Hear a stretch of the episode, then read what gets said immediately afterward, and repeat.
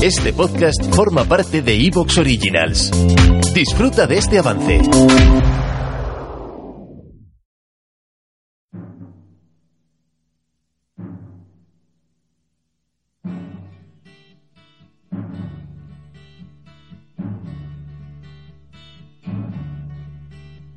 The Eastern world, it is exploding, violence flaring, bullets loading. You're old enough to kill, but not for voting. You don't believe in war, but what's that gun you're toting? And even the Jordan River has bodies floating, but you tell me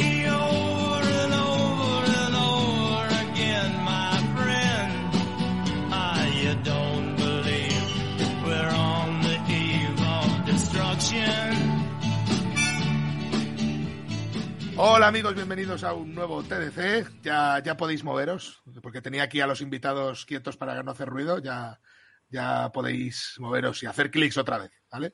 Bienvenidos a un nuevo TDC en el que vamos a tratar eh, sin ningún tipo de criterio y sin ningún tipo de autoridad ni nada por el estilo el debate sobre el estado de la nación fílmica, porque vamos a hablar de las plataformas, de la influencia y el impacto que han tenido en el mundo del cine y cómo vemos el mundo del cine a medio y largo plazo, incluso a corto plazo. Es un tema que ya hemos tratado alguna vez de manera tangencial, pero hoy vamos a centrarnos bien, vamos a ir al, a, lo gordo del problema. Y para eso, pues hemos juntado a un equipo, pues, sin criterio, como siempre. Por un lado, tenemos a Paco Fox. Me ha asustado con el debate del Estado de la Nación, que pensé que iba a decir que vamos a hablar de Tony Cantó. Y, Sí. y ya me, y ya me cansa. Ya no hace ni gracia.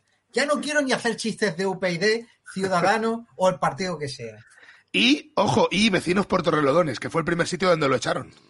Ya no Es quiero. eso- Oye, no camiseta de camiseta de vecinos Portorrelodones. Oye, pero no íbamos a hacer una camiseta de vecinos Portorrelodones tachado, eh, eh, UPyD tachado, Ciudadanos Estoy tachado. y Estoy el saliendo de la mudanza, tú. cabrón. Ahora me pongo con eso. Que además antes. que sería con una, con una con una rima con torrelodones, pero bueno. Hombre, también, si- pones Torrelodones hay que rimar, eso, es- eso es cierto. Hombre, eso está claro. Son las normas. Sacar, sacar torrelodones y no sacar cojones es, es de parguela. Eh, Bueno, eh, está aquí Paco en, ca- en calidad de, de señor que se mueve en el mundo de la compra de cine.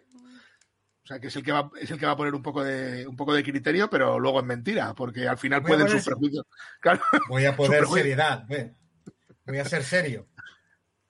al final sus Mira, prejuicios mira, personales si, son los si que ganan. Pongo, si me pongo serio, voy a proyectar la voz. Cuando estoy hablando serio, solo voy a hablar así. Mientras tanto, hablaré con la voz normal esta de pito desagradable que tengo.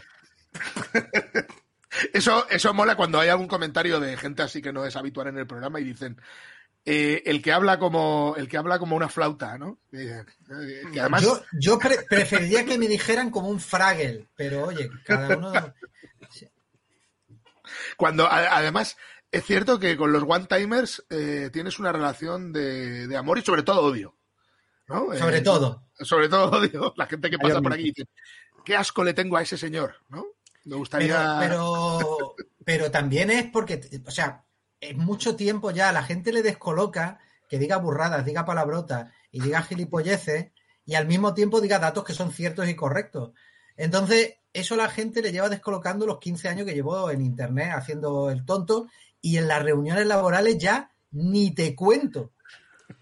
Lo que pasa es que ahí solo soy sarcástico y duele mucho más. ¿Cuál Hay es un fenómeno- ¿Cuál es el dato? Está ahí la controversia.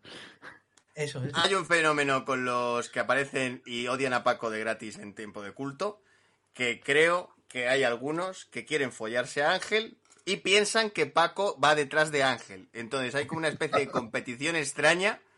¿Estás diciendo que Paco es la amiga fea de, de Ángel? Oh, eh, ¿Lo has dicho tú? Eh, ¿no he dicho?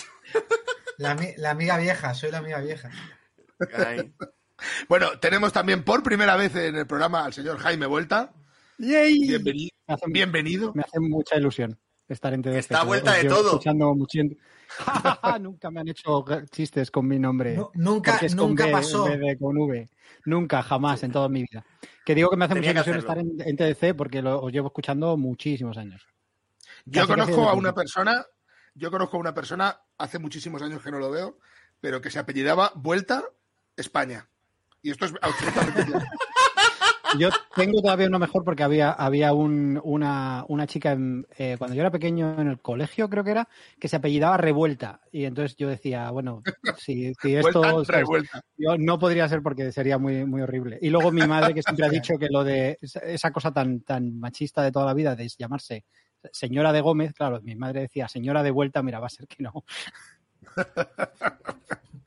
Bueno, eh, qué, gran, qué, qué- qué grandes cosas vivimos en los colegios con los apellidos. Yo, por ejemplo, lo hice bien, también, con Codon, durante muchos años. Eh, Al menos, al menos no te llamabas como uno de mis mejores amigos, Francisco Franco. Pero eso, eso incluso me molaría un poco. Me gustaría un Bueno. poco ser, ser el, el nuevo Hombre, Francisco Franco. ¡Hombre! ¡Hombre! Hombre, pues no sé, en Alemania creo que han prohibido ponerle Adolfo a tu hijo si te llama Hitler, si te apellida Hitler. No sé si en España deberían hacer lo mismo. El- el- lo gracioso es que Hitler es un, es un caso de un apellido que lo cambiaron. O sea, como que la familia de este señor eh, lo cambió en su momento, de esas cosas que son como nombres raros. Y entonces, bueno, es fácil, porque no es eh, Francisco, ¿sabes? Francisco No, Pérez. Franco- Franco Aymir. Franco. Ay, Pero bueno, a lo mejor puede, ser- puede ser, igual que hay Tamara la buena y Tamara la mala, Francisco Franco el bueno. El Claro. bueno. O, De o hecho- David Ferrer, el bueno. De hecho, ese sería, ese sería el nombre, o sea, si yo me llamara así, ese sería el nombre del otro eh, en la historia, ¿no? Francisco Franco, el bueno sería eh, el otro. Paco, para los amigos. Bueno, Jaime, que tú estuviste trabajando también en un entorno, digamos, eh, que tiene que ver con lo que vamos a tratar. Sí, yo, yo he trabajado, bueno, yo llevo muchos años en tecnología y yo he trabajado, eh, bueno, más que industria de, de películas, en videojuego. Yo trabajé pues unos seis años en videojuegos, incluyendo cosas tipo Call of Duty y cosas así. Hiciste bien en salir de ello, porque, porque es una mierda. Te lo digo. Te lo digo. Bueno, yo, yo estaba un poco al margen porque yo, yo empecé en un... Bueno, ya aquí cuento mi rollo, ¿sabes? Este, este es el TDC en que- en el que entro ala, ahí a, a contarlo todo. Eh, yo entré, entré, me mudé a Irlanda para trabajar en una empresa de videojuegos que hacía juegos tipo Facebook y cosas así. Y luego después a los dos años esa empresa cerró porque startups y demás. Y entonces eh, entré en una empresa que eh, hace servicios eh, de backend para Sí, backend. Todo lo que es Activision, ¿no? O sea, cuando la gente... de pues, eh, servidor y cosas así. Sí, o sea, por ejemplo, tú entras en Call of Duty y quieres matar a alguien, ¿no? Porque entras así y dices, quiero entrar. a-". Entonces nosotros encontramos a ese alguien a quien puedas matar o que te mate a ti. Entonces, eh, no es directamente el juego, nosotros trabajábamos con las. eh, con los estudios, que son los que hacen el juego de verdad, los que eh, tienen pues su, su diseño, su mm, juego, cómo se mueven y tal. Y bueno, pues había un montón de requisitos de pues cómo mandamos cosas, pues desde vídeos, oye, aquí el gameplay, por ejemplo, que lo quieren mandar para que luego se ponga en YouTube o Twitch o lo que sea, o eh, guardar eh, eh, datos del juego. estuve trabajando en, en, en cosa de rewards, de cuando abres un ca- una caja y te salen